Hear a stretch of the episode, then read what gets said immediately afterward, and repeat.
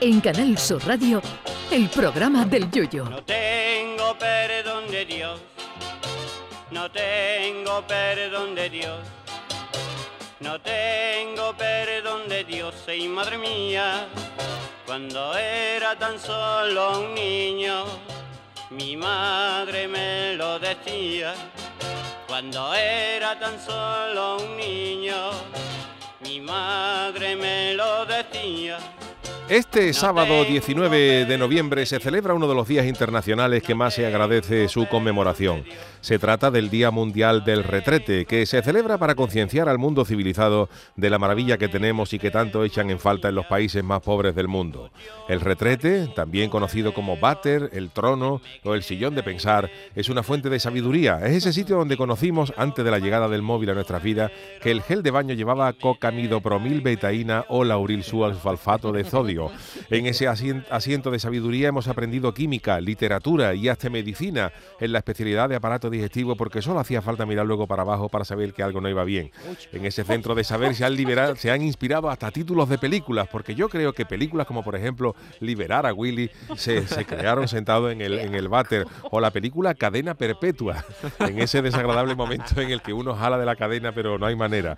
El retrete forma parte de nuestras vidas una vez que ya tenemos conciencia. Cuando somos bebés tiramos de pañales y luego de escupideras, lo que es la transición normal hasta el retrete. Pero cuando ya somos adultos e independientes, vamos al retrete autónomamente.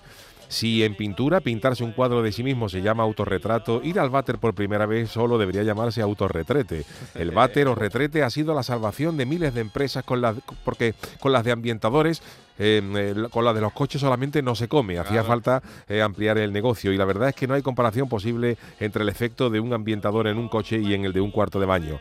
Pero el retrete, que sigue siendo un sitio de relax y de, quedarse relajado, también puede llegar a ser un sitio de pánico, sobre todo cuando uno se asienta en uno desconocido y no repara al sentarse que el albañil que colocó el rollo de papel higiénico no midió bien las distancias y en ese momento uno se siente como un tiranosaurio cuando le picaba un testículo. También suscita cierto pavor el sentarse sin reparar que al rollo de papel higiénico no le quedaba papel ni para escribir el estribillo de tu chirigota. Pero el retrete ha sido todo un avance de la ciencia. Hasta su invención la gente se las apañaba haciendo un agujero en el suelo o haciendo caca detrás de un árbol, cuestión que suscitó grandes debates entre los filósofos griegos que debatían sobre cuál era la parte trasera de un árbol.